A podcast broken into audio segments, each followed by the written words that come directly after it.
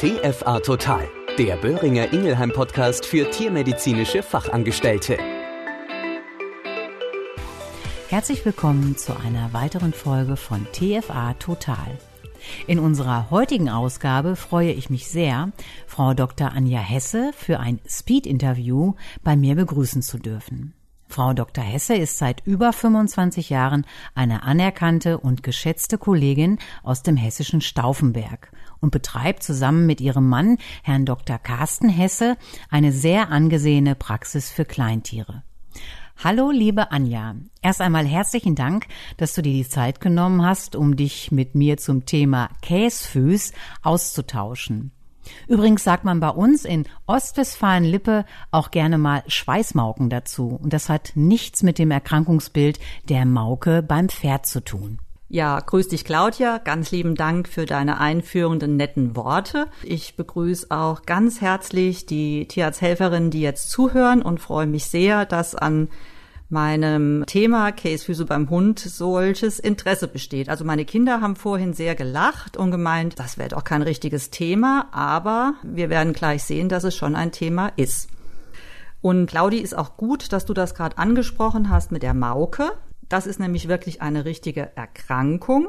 Es handelt sich dabei um ein Ekzem in der Fesselbeuge des Pferdes, bakteriell verursacht. Es kann aber auch durch Mischinfektionen mit Pilzen und bestimmten Milben entstehen, ist nicht ungefährlich, weil es sich ausbreitet und wirklich sich von der Fesselbeuge über das gesamte Bein weiterentwickeln kann, auch Schmerzen verursacht, Lahmheiten verursacht und für das Tier eine Quälerei ist, muss also unbedingt tierärztlich behandelt werden. Und im Vergleich dazu ist der Käsfuß beim Hund ein reines Duftproblem oder zumindest allerhöchstens ein hygienisches Problem, aber keine wirkliche Erkrankung. Super, Anja, danke, dass du das auch nochmal so differenziert hast zum Thema Mauke beim Pferd und halt die Käsfüß bei unseren Hunden und Katzen.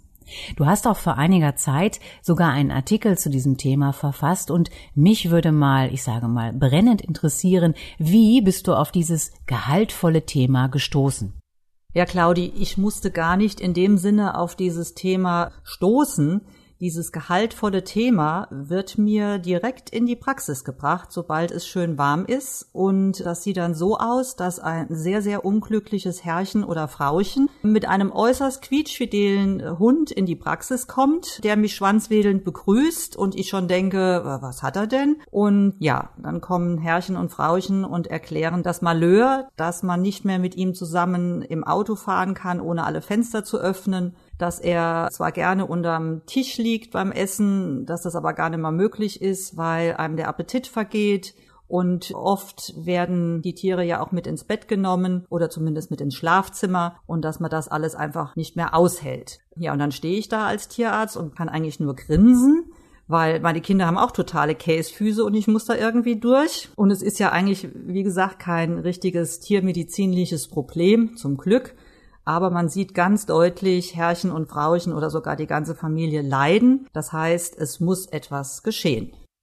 Anja, ich bin bei dir. Ich kenne das von meinem eigenen Hund auch. Aber interessant wäre ja auch zu wissen, wie entstehen überhaupt Schweißfüße bei unseren Hunden und Katzen und äh, können die Tiere überhaupt schwitzen? Ja, also theoretisch können äh, Hunde auch schwitzen. Sie haben allerdings nur ein ganz paar wenige Schweißdrüsen an den Pfotenballen und noch so ein paar um den Nasenschwiegel. Diese paar Schweißdrüsen, die spielen keine große Rolle bei der Wärmeabgabe beim Schwitzen. Anders ist es bei uns Menschen. Wir haben ja zwei bis drei Millionen Schweißdrüsen, die über den ganzen Körper verteilt sind und uns halt entsprechend kühlen können. Der Hund musste sich etwas anderes einfallen lassen, um übermäßige Wärme abzugeben, ebenso auch die Katze. Sie machen dieses typische Hecheln. Hecheln bedeutet ganz schnelles Einatmen über die Nase und Ausatmen über das geöffnete Maul mit heraushängender Zunge.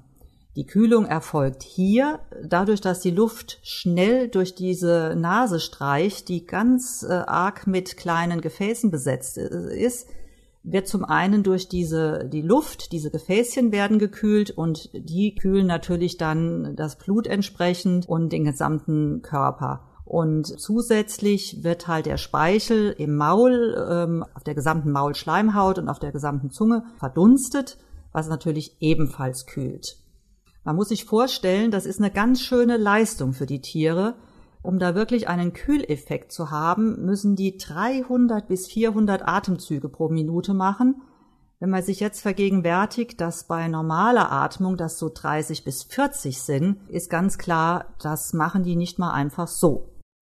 Wenn diese Kühlung nicht ausreicht, kennt auch jeder, fangen die Tiere an, kühle Oberflächen wie Fliesen oder Steinplatten zu suchen, ähm, springen sofort in, in, in Pfützen, in, in Fluss, Bach und See, um sich halt zu kühlen. Und wenn es ganz schlimm wird, fangen sie auch an, ihr Fell zu belecken, denn durch das Aufbringen des Speichels auf dem Fell entsteht natürlich auch wieder Verdunstungskühle. Und ähm, wenn sie dazu greifen, zu diesem Mittel, dann ist es aber eigentlich schon wirklich äh, sehr schlecht und dann muss ganz dringend das Tier in den Schatten oder in kühlere Räume und so weiter.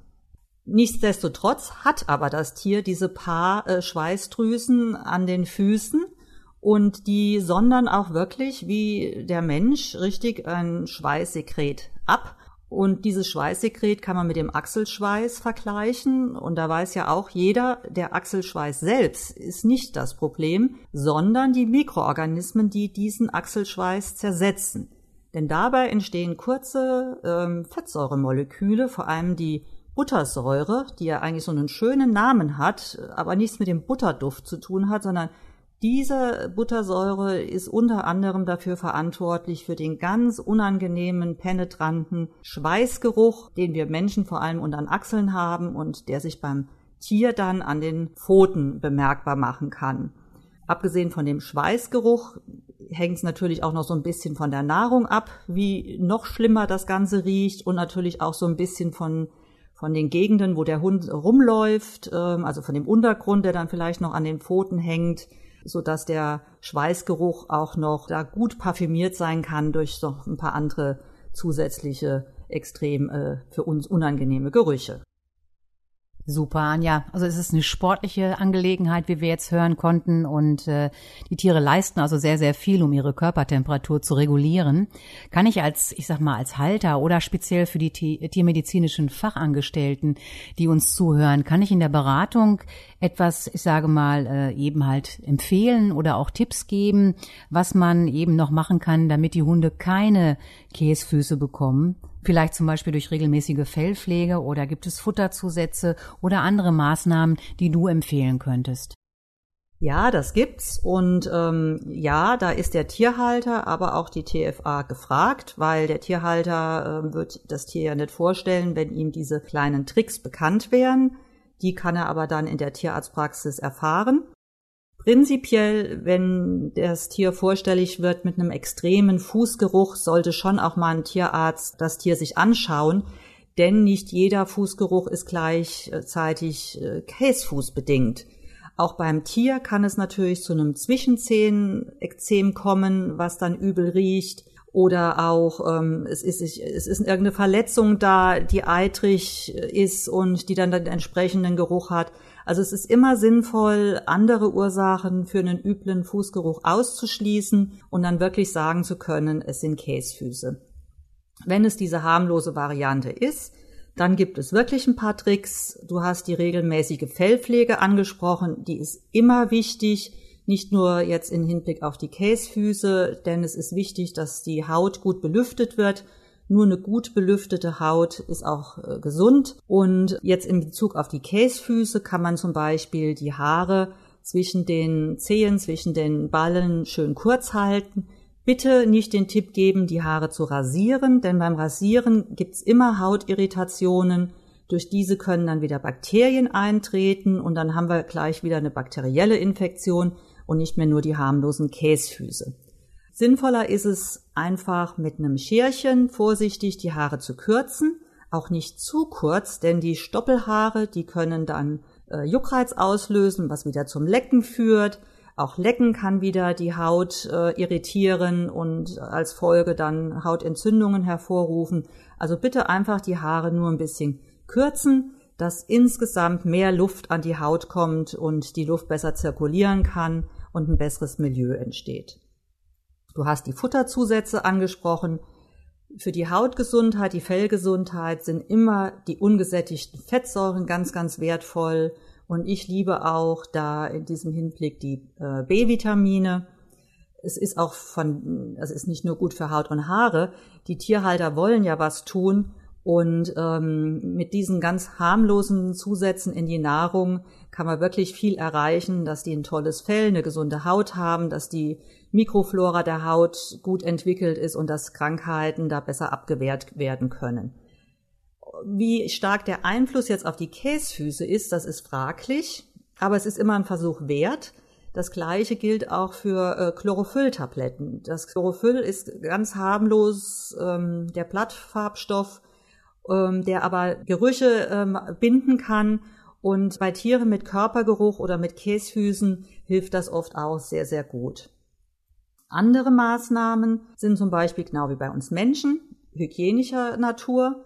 Also so wie wir uns halt entsprechend regelmäßig duschen, wenn wir zu Achselschweiß neigen, sollte man auch in, den, in der warmen Zeit Hunde, die zu Käsefüßen neigen, ihnen einfach die Füße waschen.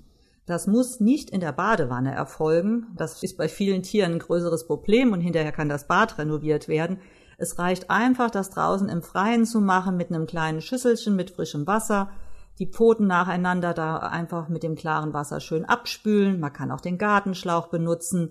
Ähm, also da sind der Fantasie keine Grenzen gesetzt. Und prinzipiell kann man auch einfach ein feuchtes Tuch nehmen. Je mehr von dem Fußschweiß entfernt wird, desto weniger können die Bakterien diesen Fußschweiß zersetzen und desto weniger Gerüche können entstehen. Beziehungsweise wenn die Gerüche da sind, je mehr ich von diesen Duftstoffen entferne, desto angenehmer riecht mein Tier. Also Anja, sehr, sehr interessant, ein, wie man hört, auch sehr breit gefächertes Gebiet, um was man alles machen kann und was man beachten sollte. Ich denke, das ist etwas, was jeder jetzt gerne hört und sich für die kommende warme Jahreszeit für seine Fellschnauze auch einfach mal merken kann. Anja, jetzt mal eine ganz, ganz direkte, kurze, knappe Frage. Hat eure Hundedame Käsfüß? Also unsere Hundedame, eine achtjährige, total durchgeknallte Border Collie Hündin, hat zum Glück keine Käsefüß. Ich glaube, das liegt auch einfach daran, sie ist den ganzen Tag in Bewegung und das immer mit Vollspeed. Da können gar keine Haare groß zwischen den Ballen wachsen. Die sind immer ganz kurz und dadurch ihre Füßchen gut belüftet. Ähm, ja, aber jetzt mal Spaß beiseite. Also sie hat wirklich keine Käsefüße. Ich denke mal, das hängt auch ein bisschen mit ihrem Fell zusammen. Sie hat ein sehr ähm, fluffiges Fell, wo die Luft gut zirkulieren kann. Das mit dem Speedpfoten, das stimmt schon. Also sie hat da kurzes Fell, so dass sie einfach da Glück hat und äh, wir auch und uns nicht um Käsefüße Gedanken machen müssen. Anja, ich beneide euch. Bei uns zu Hause ist die Situation eine etwas andere. Super. Damit hätten wir jetzt einen wirklich tollen Überblick über die Stinkefüßchen unserer Hunde und kein Stress, eine coole Kurzhaarfrisur, auch unten herum und zwischendurch ein erfrischendes und kühles Nass inklusive Getränk für den Zwei- wie auch für den Vierbeiner lösen das Problem auf alle Fälle im Vorfeld. Anja, stimmst du mir dazu?